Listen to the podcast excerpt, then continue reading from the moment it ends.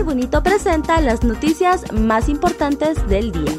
A continuación, le brindamos las cinco noticias más relevantes de este martes 15 de febrero del 2022.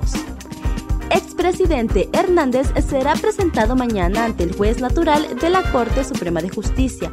El ministro de Seguridad, Ramón Savillón, informó este martes que hasta mañana será presentado el exgobernante Juan Orlando Hernández ante el juez natural en la Corte Suprema de Justicia. Él queda internado hoy en esta sede policiaca y mañana a las 10 horas será presentado a la Corte Suprema de Justicia, declaró Savillón en conferencia de prensa.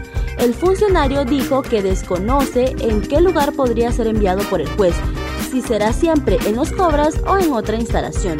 Todavía no hay certeza de eso, el juez lo decidirá defensa de Hernández asegura que el proceso de extradición podría durar hasta tres meses.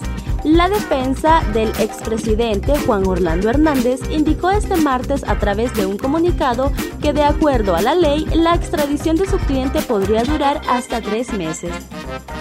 Corte Suprema de Justicia designa al juez Edwin Ortiz en caso de extradición del exmandatario Hernández.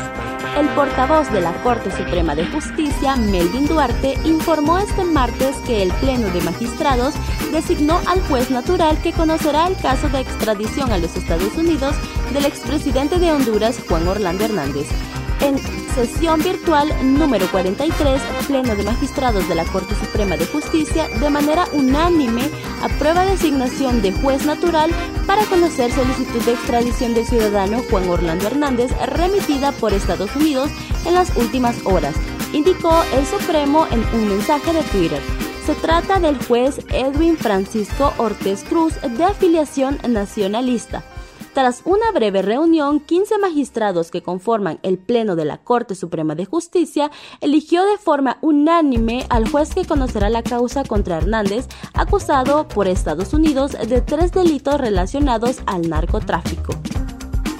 Duarte señaló que el juez dará a conocer posteriormente la fecha y la hora de la primera audiencia de extradición, que es netamente informativa.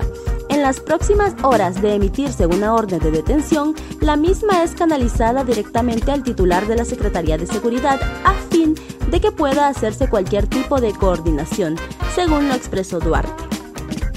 Enchechado de pies y manos, sacan de su vivienda a Juan Orlando Hernández.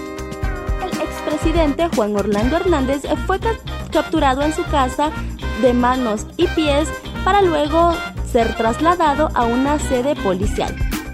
Bancada del Partido Nacional asegura que su partido no es culpable por acciones de sus miembros.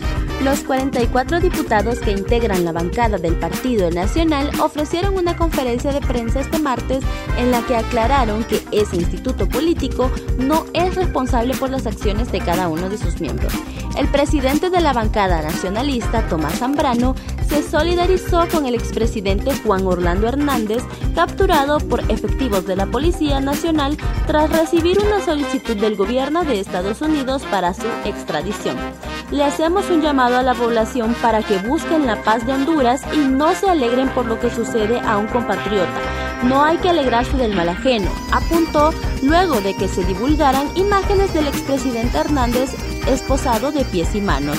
Zambrano sostuvo que las acciones de cada miembro del Partido Nacional no es responsabilidad de esa institución de la que forman parte 1.3 millones de personas.